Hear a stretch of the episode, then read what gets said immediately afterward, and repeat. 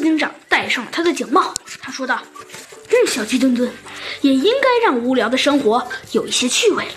走，小鸡墩墩，就让我们去看看这个朱莉小姐的死因吧。”好的，猴子警长。就这样，猴子警长带着他的警帽和风衣，和小鸡墩墩一起来到了现场。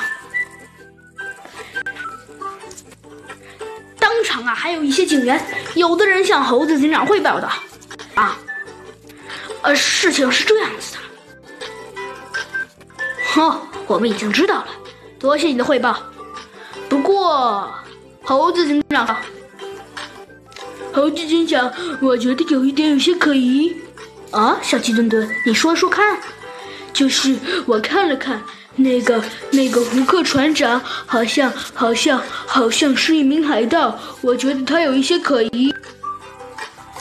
好，猴子警长好像早就知道他要说些什么了，他的嘴角微微勾起，说道：“嗯，哼，既然小鸡墩墩你这么说的话，那你去看一看好喽。”呃，好的。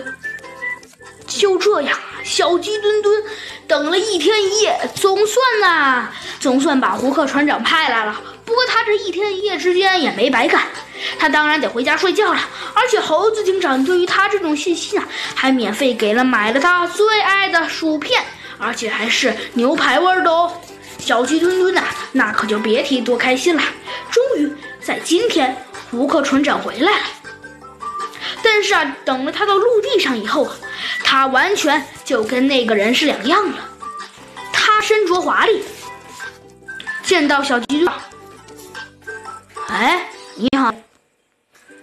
你好，胡克船长，我真的搞不懂，果然是，果然是谈恋爱的人的兴趣爱好都一样。你说说，你们明明是动物，为什么非要取什么胡克，还有什么朱莉？哎呀，如果我没记错的话，好像在小飞侠中好像还有这个名字呢。嗯，你别管这么多了，你快说，你来找我是什么事儿？我还要找。哎，你别还要找什么了？我就问你，你是不是杀害朱莉、朱莉、朱莉小姐的？